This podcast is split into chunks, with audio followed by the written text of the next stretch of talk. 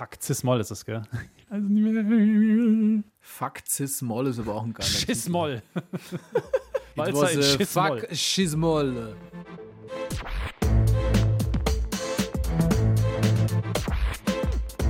Klassik für Klugscheißer.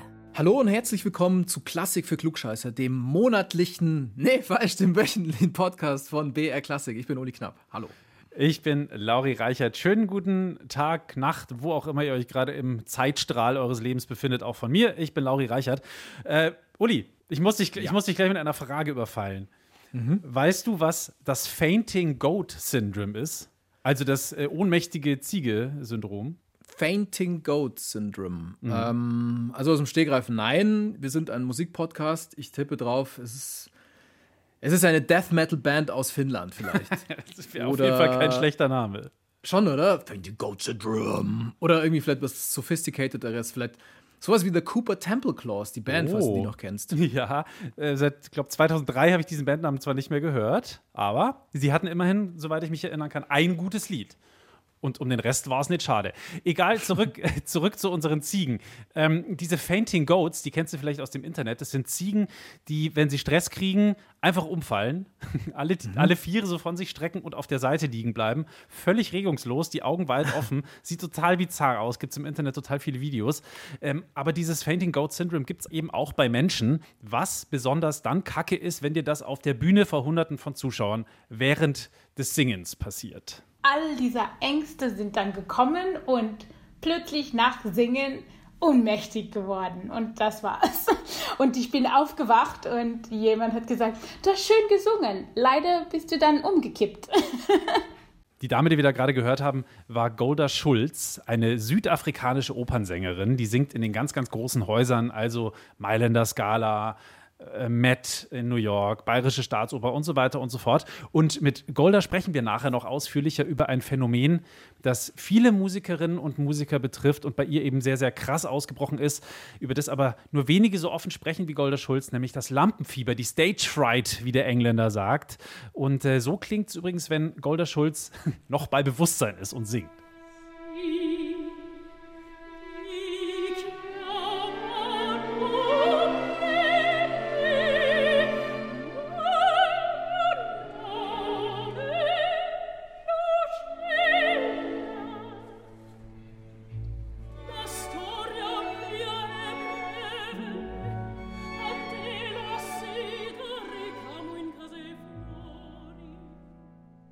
Was für eine tolle Stimme. Golda Schulz singt hier Puccini.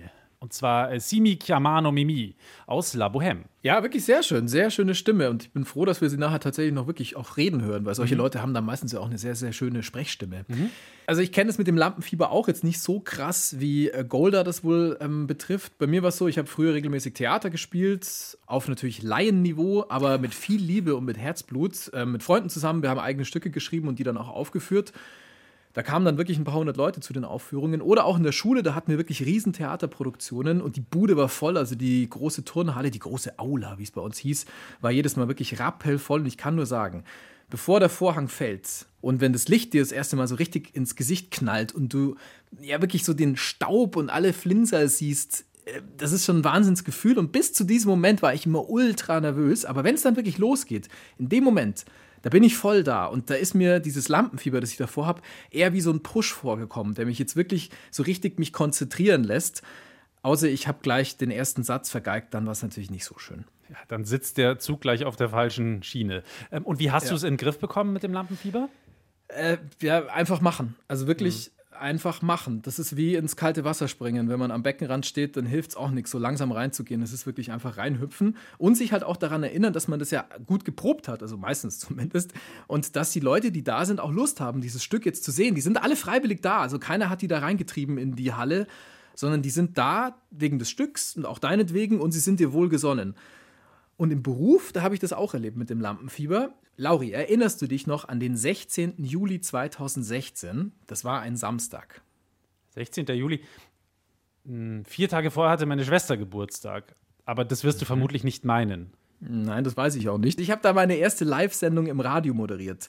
Eine vier Stunden lange Sendung bei Puls vom Bayerischen Rundfunk. Da haben wir damals beide gearbeitet und du warst mein Redakteur. Stimmt. Das heißt, du standest mir gegenüber im Studio. Ich war ultra nervös. Mich hat vorher, vor der Sendung, eine Kollegin on air gefragt. Da macht man immer so Übergaben von der vorigen Sendung. Na, Uli, deine erste Sendung, wie geht's dir so? Und ich habe gesagt, ich mache mir gleich in die Hose. Und es war wirklich so.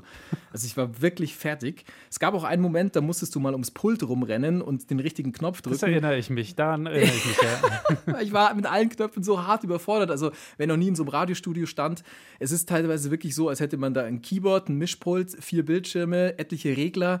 Ähm, man kann viel falsch machen. Irgendwann lernt man dann, es geht eigentlich nur um ganz wenige Knöpfe. Aber ich habe halt in dem Moment nicht gewusst, welcher Knopf der richtige ist und beinahe hätte ich ein Sendeloch fabriziert. Also, dass nichts mehr rauskommt aus dem Radio, wie Schwarzbild im Radio Stille. Das ist eigentlich so das Schlimmste, was passieren kann. Und vielen Dank übrigens dafür, dass du mir an diesem 16. Juli 2016 die Hand gehalten hast. Ähm, es hat damals ja dann irgendwie doch alles gut funktioniert.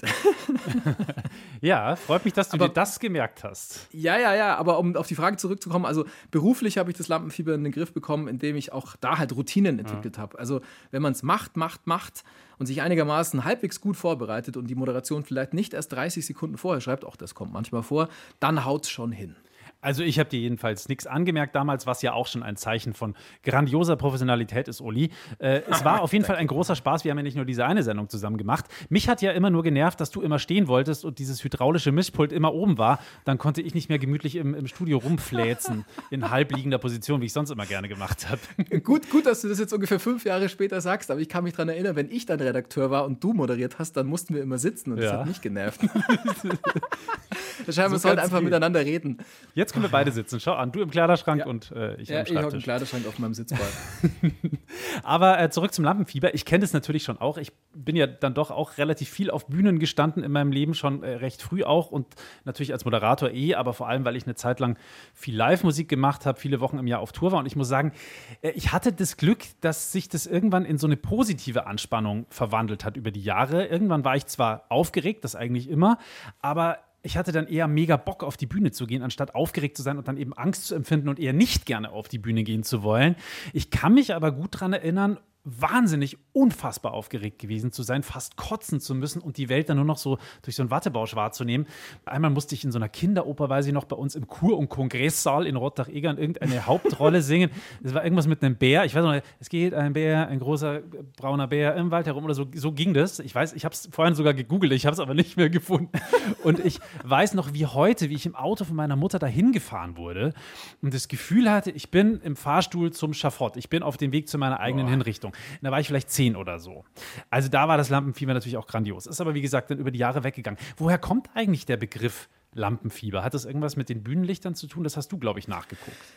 Ja, ich habe es nachgeguckt und ich habe auch gerade schon von diesem Moment erzählt, wenn dir plötzlich das Licht ins Gesicht knallt im Theater. Also es ist wirklich ein schönes Wort, dieses Wort Lampenfieber. Es gibt verschiedene Erklärungsmöglichkeiten für dieses wirklich wunderschöne Wort Lampenfieber. Es könnte zum Beispiel aus dem französischen Theaterjargon stammen. Zum Beispiel gibt es da den Ausdruck Fièvre de Rome. Ich kann fast Französisch nicht. Also das wäre dann übersetzt das Rampenfieber, habe ich nachgeguckt. Fast wie Lampenfieber, aber halt mit einem R vorne dran. Das Rampenfieber. Fièvre de Long wäre dann wahrscheinlich das Lampenfieber. Ist es dieser Schauspieler Alain Delon? Ja, genau. Ah, okay, Meister Lampe. Gut. Dann gibt es aber noch eine andere Erklärungsmöglichkeit. Und zwar, wenn es den Schauspielerinnen und Schauspielern zu heiß geworden ist auf der Bühne, dann kann das daran liegen, dass es da Gaslampen gab und später eben Scheinwerfer. Und durch dieses Licht ist es ihnen halt einfach heiß geworden. Und deswegen hat man da auch vom Fieber gesprochen. Dann, dann wäre quasi äh, Cochon de Rond die Rampensau, wenn man beim Französischen bleibt. Wenn du sagst, Crochon heißt Sau, dann äh, übersetze es ruhig wörtlich, also dann Cochon de Rome. Cochon heißt, glaube ich, eher Schwein. Also Rampenschwein hieße das dann. Die Sau ist Ah. Trü. Aber Trü klingt irgendwie blöd in dem Zusammenhang. Äh, keine Ahnung, was die Franzosen sagen für Rampensau. Ist auch schon eine Zeit her bei mir, ehrlich gesagt. Also ich habe jetzt noch mal kurz nachgegoogelt. Ähm, Bête de Seine, sagen Ah. die Franzosen wohl. Das heißt dann so viel Bühnentier. Bühnenvieh. Bühnenvieh. Ah, okay. Bühnenvieh, ja. Auch ein schönes Wort. Auch ein schönes Wort. Aber dann aber für, Ba- für, für Rampensau. die Engländer haben auch ein schönes Wort für, äh, für Lampenfieber. Und zwar heißt es da ja etwas unumwundener Stage Fright, also Bühnenangst. Ich muss da immer äh, bei diesem Wort Stage Fright an die von mir wirklich über alle Maßen geschätzte Band The Band denken. Eine der ganz, ganz wichtigen Bands der 70er. Äh, schaut euch mal diesen Scorsese-Film über ihr Abschiedskonzert The Last Waltz an. Da flippt ihr aus. Wahnsinn. Aber völlig egal. Jedenfalls ähm, haben The Band ein ganzes Album namens Stage Fright und auch einen Song, der so heißt. Würde ich gerne mal hören kurz. See the man with the stage fright, just standing up there to give it all his might. He got caught in the spotlight, but when we get to the end, he wants to start all over again. Now, when he says that he's afraid, won't you take at his word?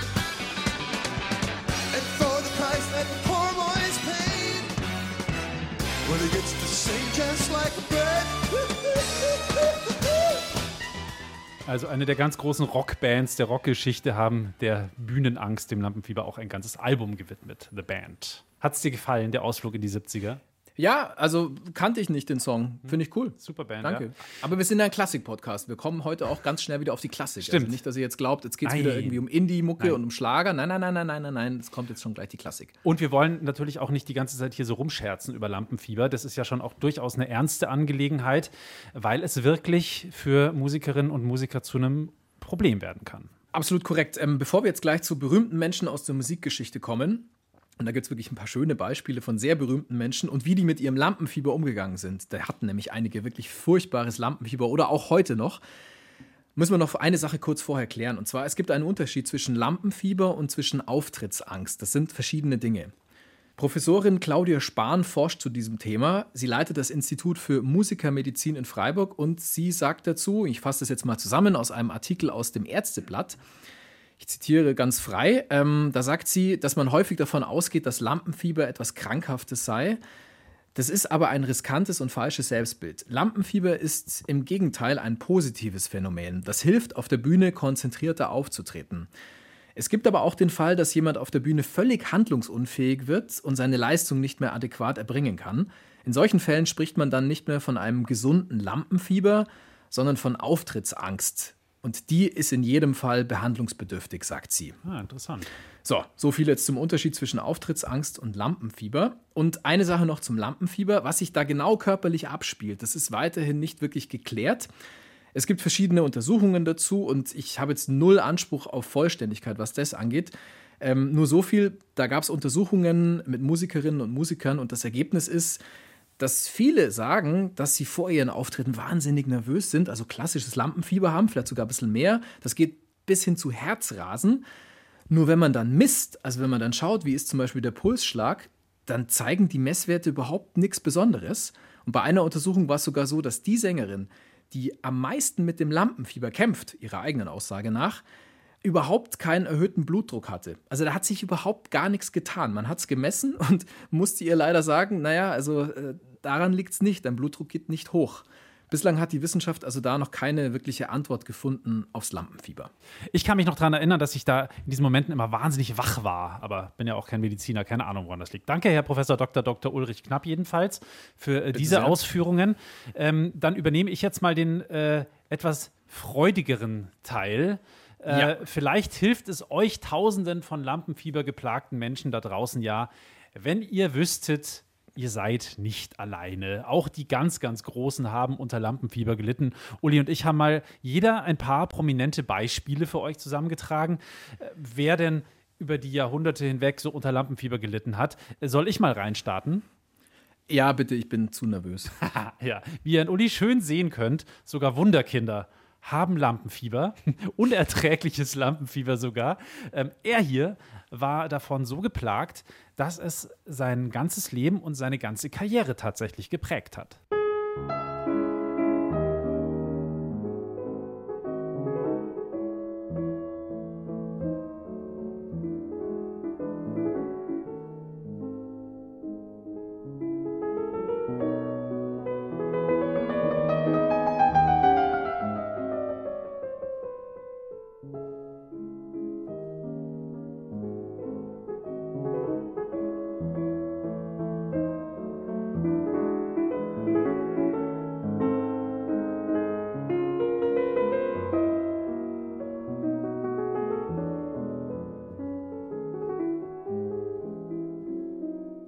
Also ich spreche in diesem Fall nicht von dem Interpreten oder beziehungsweise in diesem Fall der Interpretin, das war nämlich die tolle Münchner Pianistin Alice Sarah Ott. Nein, ich spreche vom Komponisten Frédéric Chopin, den wir da gerade gehört haben, äh, mit seinem Walzer in Cis-Moll Opus 64, einer der ganz, ganz großen europäischen Komponisten der Romantik. Äh, Er hat ja vor allem für Klavier Werke geschrieben und äh, dieser Mann hat wirklich die Grenzen des Klavierspiels erweitert. Er war ein bis heute prägender Klavierpädagoge. Er hat wahnsinnig gut selbst Klavier gespielt, hat unglaublich schweres Zeug auch geschrieben zum Teil, aber er hatte eben auch krassestes Lampenfieber, dieser Frédéric Chopin, obwohl er schon als Wunderkind auf der Bühne gestanden hat und es eigentlich hätte gewohnt sein müssen. Wow, das wusste ich nicht. Wie, wie hat er das dann in den Griff bekommen? Ja, indem er einfach nicht aufgetreten ist. Frédéric Chopin hat in seinem Leben, das wissen nicht viele, wirklich nur knapp 50 Konzerte gegeben. Das musst du dir mal vorstellen. Einer der berühmtesten Pianisten aller Zeiten und der gibt dann nur 50 Konzerte, weil er einfach zu große Angst hat, auf die Bühne zu gehen. Äh, Eins dieser 50 Konzerte war übrigens immerhin in Bayern, nämlich in München. Das nur am Rande. Gut, ähm, Lauri, wusstest du, dass der hier übrigens auch ganz, ganz fieses Lampenfieber hat?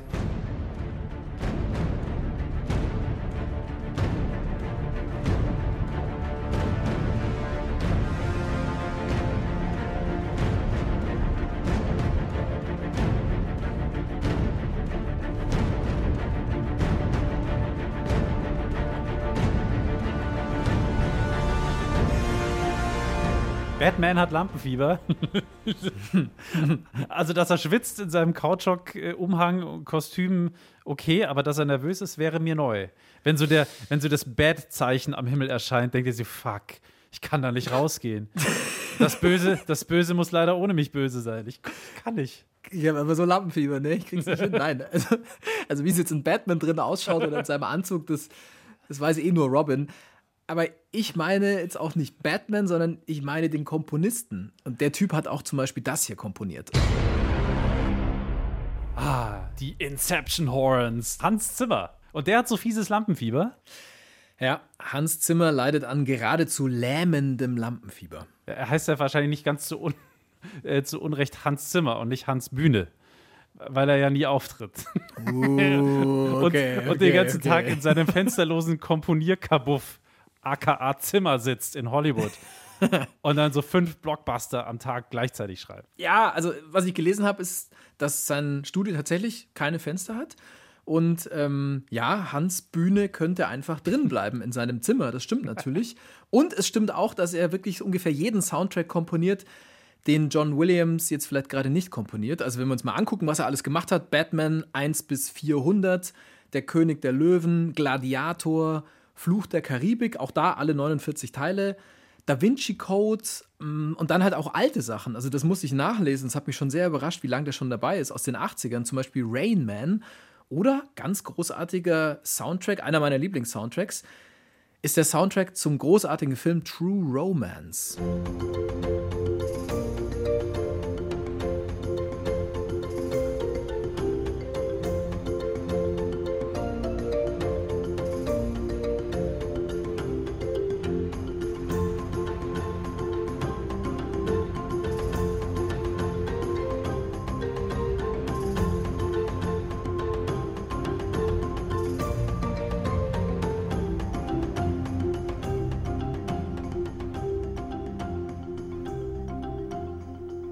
Nächste Folge sage ich dir, wovon das geklaut ist. Ich komme gerade verdammt nochmal nicht drauf. Aber ich wusste nicht, ich wusste nicht, dass das von Hans Zimmer ist. Also, das Original ist nicht von Hans Zimmer, aber dieses, dieses Ding da, in, also der, der Soundtrack äh, True Romance wusste ich echt nicht. Und das Xylophon hat der Mann auch mal eingesetzt. Ja, das hört man ja ganz massiv. Also, das ist übrigens auch schon relativ alt. Also, das ist von 1993. Insofern, wenn du jetzt rausfindest, von wem er es geklaut hat, das würde mich schon interessieren. True Romance auf jeden Fall sehr harter Film, ein guter Film. Drehbuch ist von Quentin Tarantino. Der durfte damals aber nicht Regie führen, weil er einfach zu unbekannt war und da kein Produzent Geld gegeben hätte. Tony Scott hat dann übernommen, auch kein schlechter Regisseur. Hans Zimmer hat auch die Musik zum Simpsons Kinofilm geschrieben, den Soundtrack zu einem unbekannten oder eher unbekannten Science-Fiction-Film wie Chappie äh, geschrieben. Schöne Grüße. Wie gehört. Ähm, aber auch, ja, aber auch zu Monster-Hits wie zum Beispiel eben Inception, was wir gerade schon gehört haben. Bei Hans Zimmer ist es so, dass der Typ ziemlich viel Dusel hat, dass er ja eigentlich nie auftreten muss mit seinen Soundtracks. Also der ist jetzt nicht darauf angewiesen, dass er auf Tour geht. Und beim Oscar, den er ja auch schon gewonnen hat, da heißt es jetzt auch nicht, äh, sorry Hans, könntest du dann vielleicht auch noch den König der Löwen singen, alleine, a cappella, vor allen Filmstars der Welt, wenn die ganze Welt zuguckt? Das passiert halt nicht. Oder dich irgendwie mit vier Klöppeln auf die Bühne stellen und alleine auf dem Xylophon ein bisschen True Romance Soundtrack nachklimpern oder so. Im genau. Rampenlicht. Genau, genau sowas, ja. Da hat er halt Glück, dass das nicht der Fall ist. Aber trotzdem hat Hans Zimmer irgendwie so in seinen Komponierknöchelchen dermaßen gejuckt, dass er doch mal live auftritt mit seinem Sound. Er spielt selber zum Beispiel Gitarre und Keyboard und es juckt ihn, aber er traut sich halt einfach nicht. Er traut sich einfach nicht, weil er so ein verflixtes Lampenfieber hat. Der Hans Zimmer.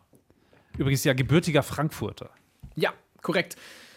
Hans Zimmer hat aber zum Glück ein paar gute Buddies, zum Beispiel Johnny Marr. Wow, Johnny Marr, ein absoluter, für jeden E-Gitarristen dieser Welt natürlich ein absoluter Held, weil er zum Beispiel prägend, stilprägend möchte ich fast sagen, war, äh, war als Gitarrist der Smiths. Das ist ein Kumpel von Hans Zimmer. Cool. Ja. Ähm, Hans Zimmer ist aber immer sehr bescheiden. Der sagt dann immer, ähm, also tut mir leid, wenn jetzt gleich das Name-Dropping losgeht, aber so ist es halt. Äh, jedenfalls hat Johnny Marr damals Hans Zimmer begleitet auf seiner Welttournee, das war 2016. Da hat Hans Zimmer mit Orchester alle möglichen Hits aufgeführt, aber eben auch mit Leuten wie Johnny Marr, die dabei waren und auch elektronische Elemente waren mit drin. Nur beinahe hätte es diese Tour nur ohne Hans Zimmer gegeben, weil der große Meister halt einfach zu nervös war. Zum Glück haben dann aber andere Leute, wie zum Beispiel Johnny Marr und auch Pharrell Williams, ebenfalls ein Spezi vom Zimmerhans, den Hans Zimmer zur Seite genommen und so ungefähr sinngemäß gesagt, jetzt pass mal auf, es ist schön und gut, wenn du dich hinter deinem Computer in deinem Studio versteckst, aber irgendwann, da musst du mal rausgehen und deinem Publikum auch in die Augen gucken. Du darfst dich jetzt nicht vom Lampenfieber komplett aufhalten lassen, du musst da einfach rausgehen und einen Gig spielen. Aber da tut sich der Pharrell Williams natürlich auch ziemlich leicht, so als eines der größten Rampenviecher der Welt, wie der Franzose sagen würde. Und äh, Johnny Marr tut sich übrigens auch leicht. Ich habe den schon ein paar Mal live gesehen, leider nie bei den Smiths, so alt bin ich dann doch nicht. Aber der ist ja immer noch mit diversen anderen Bands unterwegs, Modest Mouse zum Beispiel und so weiter. Und der steht als Gitarrist zwar irgendwo am Bühnenrand, ja, und schafft es trotzdem mit seiner Erscheinung, Präsenz, mit seinem Spiel eine ganze Show an sich zu reißen. Es ist auch eine totale Rampensau, der Typ. Glaube ich sofort, glaube ich sofort. Ähm, es hat aber gewirkt, dass jemand wie Johnny Marr und auch Pharrell Williams auf den Hans Zimmer eingesprochen haben. Hans Zimmer war live on stage. Das gibt's bei YouTube, kann man nachgucken. Ein Haufen Videos zu diesen Auftritten. Und da jammt er dann zum Beispiel auch mit dem Banjo, weil er einfach so viel Spaß hat, da seine eigenen Sachen zu performen. Und dann tritt er halt einfach mal locker vor 10.000 Menschen auf oder sogar noch mehr und überwindet die Stage Fright. Also auf einmal ist es mit dem Lampenfieber irgendwie kein großes Problem mehr gewesen. Er hat's hinbekommen. Cool. Noch ein Punkt zu Hans Zimmer und dann ist auch gut mit Hans Zimmer. Ähm, der war jetzt nicht immer nur hinter der Leinwand. Es gab einen kurzen Moment, dass er auch mal davor war, und zwar als äh, er selber als Musiker unterwegs war, nämlich mit Keyboard und Synthes. Ähm, das war jetzt nicht so der große Durchbruch damals für ihn, aber ähm, er tauchte in einem Musikvideo auf. Und zwar im allerersten Musikvideo, das je auf MTV lief. Lauri, welches ist es? Ja, das freut einen als Radiomoderator immer ganz besonders, dieses Lied anzusagen. Video killed the Radio Star natürlich. Sehr richtig, absolut korrekt. Video The Killed the Radio Star. The Buggles, das hätte ich zum Beispiel nicht gewusst, dass sie so heißen, muss ich nachgucken. Und da spielt Hans Zimmer tatsächlich Keyboard. Man sieht ihn im Video bei 2 Minuten 51. Das ist der Timecode. Also alle schnell ins YouTube aufmachen und zu 2,51 vorspulen. Und dann habt ihr ungefähr sieben Sekunden, wo ihr Hans Zimmer am Keyboard seht. Da playbackt ein blutjunges Hänschen Zimmerlein.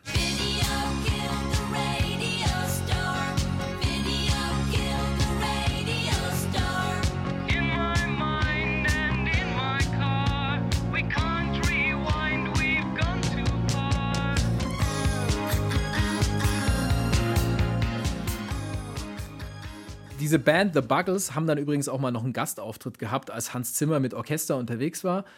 Und dann haben sie diesen Song, vor ein paar Jahren war das in London, gespielt, live in der Wembley Arena. Und der absolute Höhepunkt von diesem Auftritt ist dann, als Hans Zimmer einen Zettel hingestreckt bekommt und dann ein paar Zeilen rappt. Und dann ist Ende. Dann bricht der Saal auch ab. Und das sind ja auch nur mal so 20.000 Leute in der Wembley Arena. Kann man sich alles angucken auf YouTube. Ja, krass, da hat er mal äh, klassisch das Lampenfieber weggerappt, sozusagen. Lampenfieber killed the Opera Star. Übrigens wäre folgerichtig äh, das Motto für mein nächstes Beispiel. Einer der bekanntesten Opernsänger aller Zeiten musste nämlich regelmäßig mehr oder weniger auf die Bühne geschoben werden. Und das ist für die, die ihn schieben mussten, glaube ich, alles andere als leicht g- gewesen. Denn äh, Enrico Caruso war ja doch eher ein stattlicher Mann. Äh, der ist in den 20er Jahren des letzten Jahrhunderts gestorben, aber es gibt Gott sei Dank noch Tonaufnahmen von Enrico Caruso. Hier zum Beispiel können wir ihn hören in der Verdi-Oper Il Trovatore, der Troubadour zu Deutsch, mit dem Song Mal reggendo all'aspro assalto.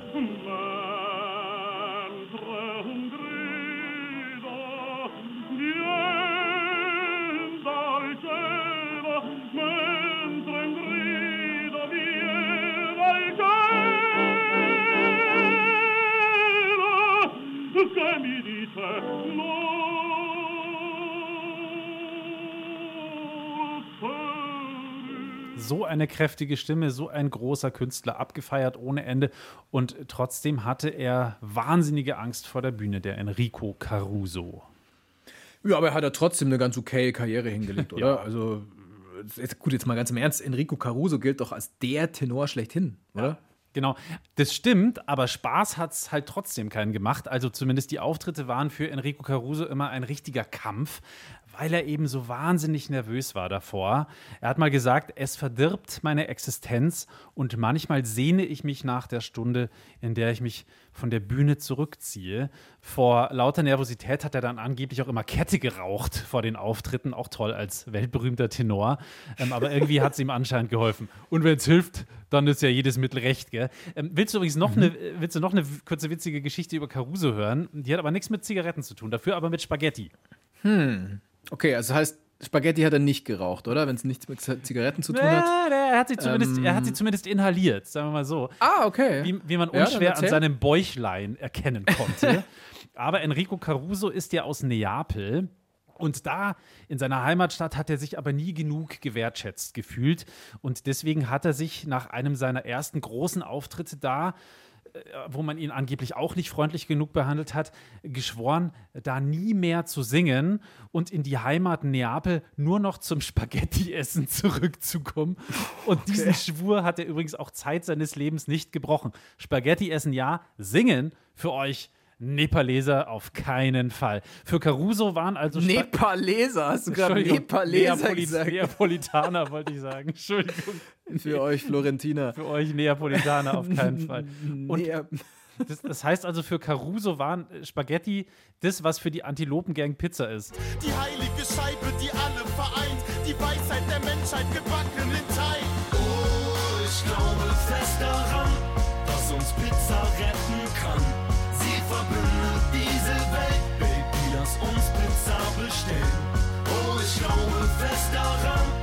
dass uns Pizza retten kann.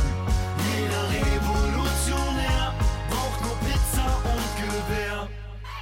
Jeder Revolutionär braucht nur Pizza und Gewehr. Das ist echt eine geile Zeile. Und das ist auch ein sehr schöner Übergang, den du mir da gezimmert hast. Nämlich von Pizza und Spaghetti ist es jetzt zumindest auf der Landkarte gesehen nicht mehr so weit zum nächsten Künstler. Es geht um Nero.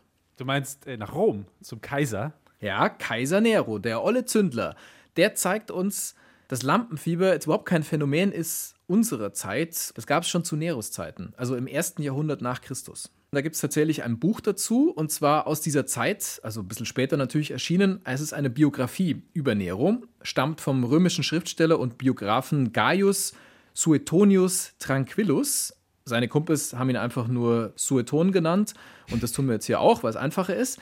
Der hat eine Biografie über Nero verfasst. Das Buch kam 120 nach Christus raus und das hat damals auf der Römer Buchmesse eingeschlagen wie ein Hinkelstein, kann ich dir sagen. Also, das war der absolute Burner, dieses Nero-Buch. War wochenlang auf der Bestsellerliste. Ah, den habe ich, den hab ich sogar kapiert. Den habe ich sogar kapiert. Der Burner und Nero und so, ich weiß, äh, aber muss man ja machen. Ja, und er ist damals wirklich hoch gelobt worden. Ähm, der bekannte Kritiker Dennis Scheckus Maximus, der hat damals auf seiner Lyra ein Loblied angestimmt, das hat man noch nicht gehört. Spaß beiseite. Aus dieser Nero-Bio wissen wir, Nero, der hatte wirklich extrem Bock drauf zu performen und vor allem auch zu singen. Dafür hat er trainiert, richtig hart trainiert. Also man könnte fast sagen, er war der Arnold Schwarzenegger unter den Stimmbildnern. Und ähm, der hatte so große Lust auf die große Bühne, äh, dass er es sich letztlich doch nicht getraut hat, weil er einfach so extremes Lampenfieber hatte. Also der hat sich nicht getraut, in Rom aufzutreten. Und das Problem hat er dadurch gelöst, dass er nach Neapel gegangen ist, weil es da kleinere Bühnen gab. Und dann ist er halt da aufgetreten. Da hat er dann aber auch mehrere Tage hintereinander performt. Bei Nero läuft es so ab, er ist vielleicht einer der ersten auf der Welt, die Klaköre engagiert haben. Und zwar jetzt nicht unbedingt wenige, sondern eher so 5000 Leute aus dem Ritterstand und Jungs aus dem Volk, die hat er sich geschnappt, die dann eingeteilt und die haben dann verschiedene Arten des Beifalls für ihn einstudiert. So, Das, das das Beifall. Stadion. Achso, so was. Ja, ja, stimmt, ja, so. so. Ja, genau, da gibt es verschiedene Formen. Ja, vielleicht so. Wenn das alle machen, dann sind alle sehr schnell heiser. Man hört die Stimmbänder quasi reißen. Ist auch ein interessanter Sound, wenn 5000 äh, Stimmbänder reißen oder 10.000. Ähm, auf jeden Fall hat er sich das schon, ich glaube, was kosten lassen, die ganze Aktion. Und Nero wollte einfach, dass ihm halt einfach wirklich alle zuhören. Und darum hat er dann einfach mal die Stadttore schließen lassen und er hat es allen verboten, dass sie aus dem Theater rausgehen, während er gesungen hat. Also quasi eine Zwangsaufführung. Geiler Typ. Es geht das Gerücht, dass in dieser Zeit Frauen niedergekommen sind. Andere sind von der Stadtmauer gesprungen oder haben sich totgestellt, damit sie als Leichen aus der Stadt getragen werden konnten. Also Und wenn die Geschichte nicht stimmt, ist sie wahnsinnig gut. Es ist ein bisschen so das, ähm, wie soll man sagen, das, äh, das trojanische Pferd, aber halt andersrum. Die Ich wollte wollten ja sagen, andersrum, die wollten Andersrum. raus. Die wollten in die Stadt rein, und am besten lebend, und die anderen, die wollten alle raus. Mhm. Und wenn es tot ist, auch recht. Hauptsache weg. Ähm, ich hätte gerne wirklich die Stimme von Nero gehört, ob die wirklich so schrecklich war, aber da gibt es jetzt leider keine Totaufnahmen. Das könnte auch so eine Episode einfach aus Asterix sein, gell? Das ist ein bisschen Trubadik-Style wahrscheinlich. Die haben den Nero, hätten sie es gekonnt, hätten sie ihn auch einfach immer draußen am Baum aufgehängt ähm, oder geknebelt, während die anderen das Fest feiern und Trubadix draußen mit Knebel im Mund singen muss, a.k.a. Nero. Wir haben jetzt aber äh, die Ehre, mit jemandem äh, in dieser Folge zu sprechen, mit einer Frau, die tatsächlich wahrscheinlich eine sehr viel bessere Stimme hat, als Nero das hatte. Ich hatte es ja vorhin schon angekündigt. Wir haben heute das unschätzbare Glück, mit einer großen Künstlerin persönlich sprechen zu können, die lange Zeit selbst unter extremem Lampenfieber gelitten hat. Die ähm, wundervolle und sehr nette und sehr lustige Golda Schulz, eine tolle junge südafrikanische Opernsängerin, die mittlerweile auf den ganz großen Bühnen steht. Mailänder Scala, die Met in New York, Salzburger Festspiele, Bayerische Staatsoper. Sie hat bei der letzten BBC Night of the Proms soliert und so weiter und so fort. Und so klingt sie, wenn sie Puccini singt. Si mi chiamano Mimi. Hier ist äh, Golda Schulz ganz kurz in Klassik für Klugscheißer.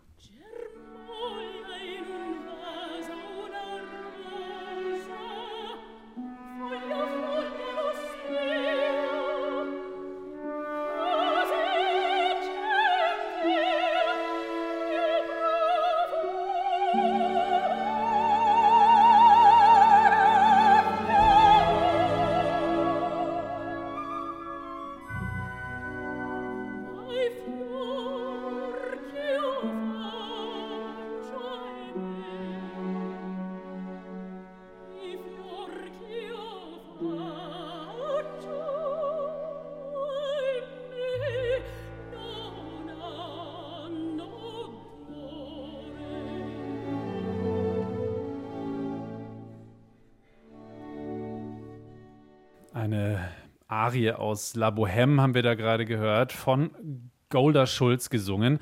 Sie arbeitet mit den ganz Großen zusammen, mit äh, Subin Mehta, mit äh, Kirill Petrenko. Sie spricht super Deutsch, wohnt in Augsburg und geht ganz offen damit um, wie sehr ihr das Lampenfieber früher zugesetzt hat. Das war so krass bei ihr, dass sie regelmäßig in Ohnmacht gefallen ist. Als ich mit ihr vor ein paar Tagen gesprochen habe, habe ich sie auch zuerst gefragt, ob sie sich noch daran erinnern kann, wie das damals bei ihr losgegangen ist. Ja, klar kann ich mich erinnern. Ich bin jedes Mal ohnmächtig geworden. Schwierig zu vergessen.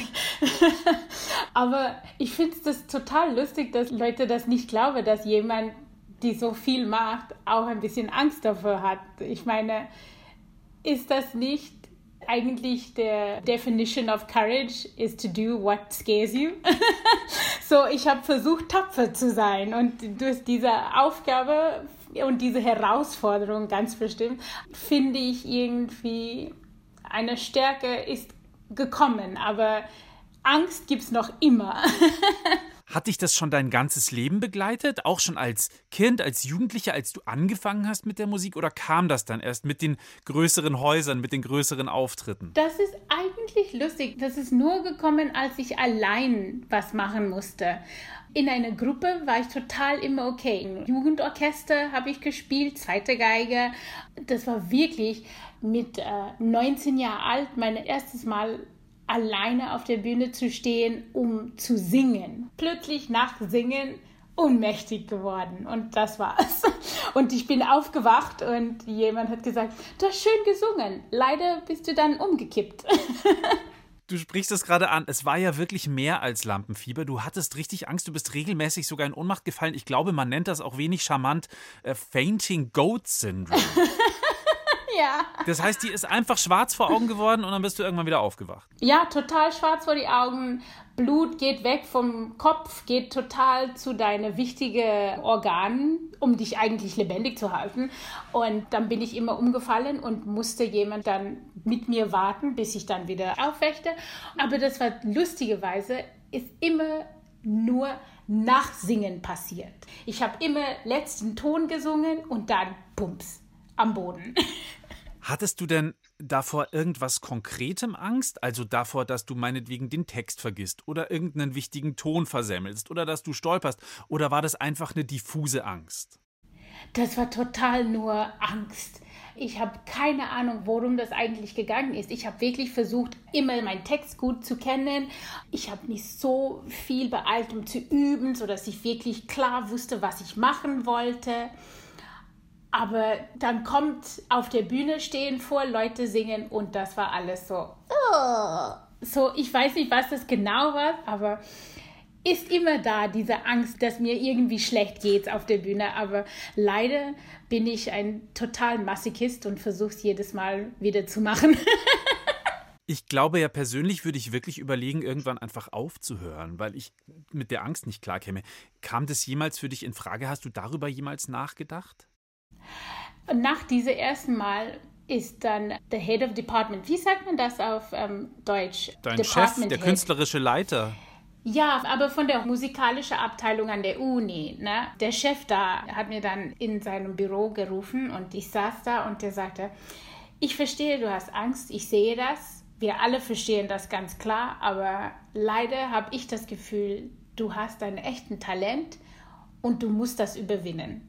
Und seine Meinung war, entweder du stirbst, wie du denkst, weil deine Körper sagt, jetzt werdest du sterben. So, entweder du stirbst und ich gehe in Gefängnis oder du überwindest das und du hast eine Karriere. Und er hat gesagt, du machst das jetzt, du musst jede Woche singen. Ist mir total egal, ob du das gleiche Lied singst, was du letzte Woche gesungen hast. Und ich habe wirklich gedacht, ja, okay, hahaha, lustig, du willst einfach nur, nur gemein sein. Und ich habe dann jede Woche gesagt, oh, ich bin zu krank zu singen, oh, oder ich musste was anderes machen. Und er hat gesagt, egal ob du kommst oder nicht, am nächsten Mal bist du der Nächste dran. So, er war wirklich streng mit mir und ich bin sehr dankbar. Das war alles, oder? Du bist da nicht zu irgendeinem Psychologen noch gegangen, sondern dieser Head of Department, der war der einzige. Ja, er war die einzige Person, die wirklich so hart mit mir gearbeitet hat dran. Du hast gerade gesagt, die Angst ist aber irgendwie immer noch da. Was fühlst du denn heute vor den großen Auftritten? Ich fühle das genau wie Adrenalin. Das ist wirklich, du hast das Gefühl, deine Körper, deine Haut haltet dich nicht mehr fest. Da ist so viel Energie drinnen und wenn meine Haut nicht hier wäre, werde ich dann total Licht sein. Licht und Energie.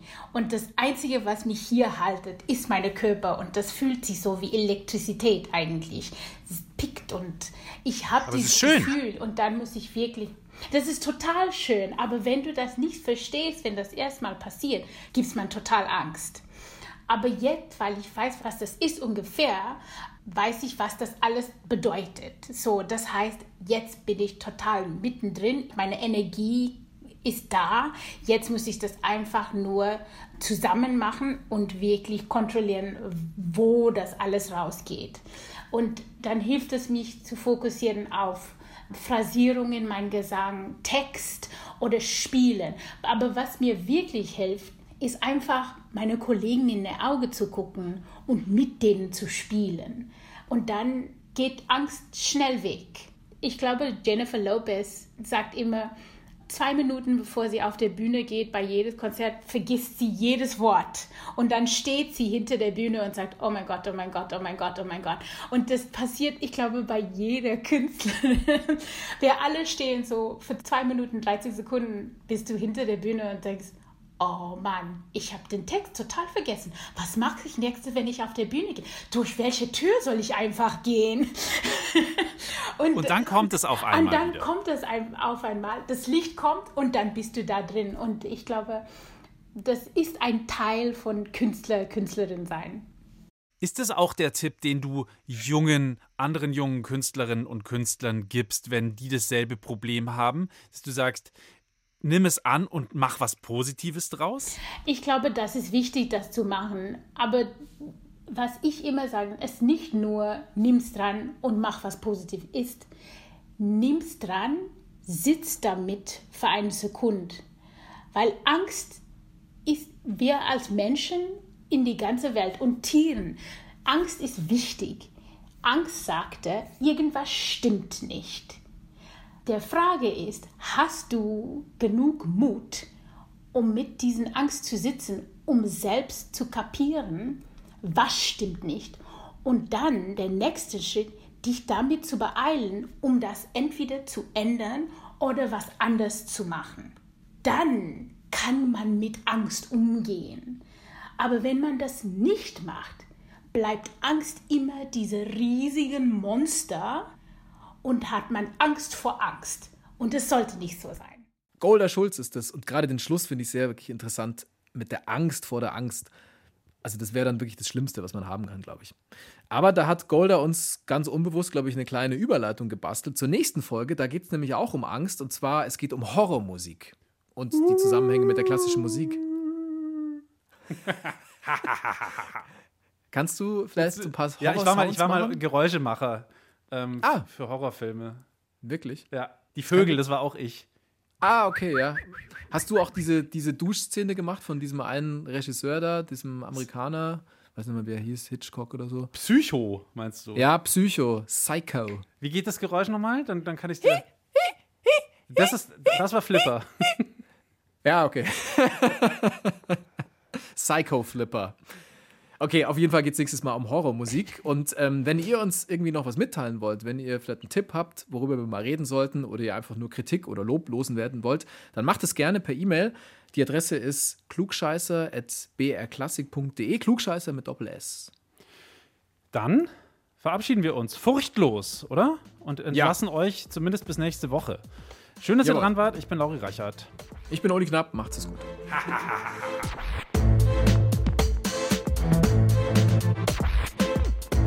Klassik für Klugscheißer.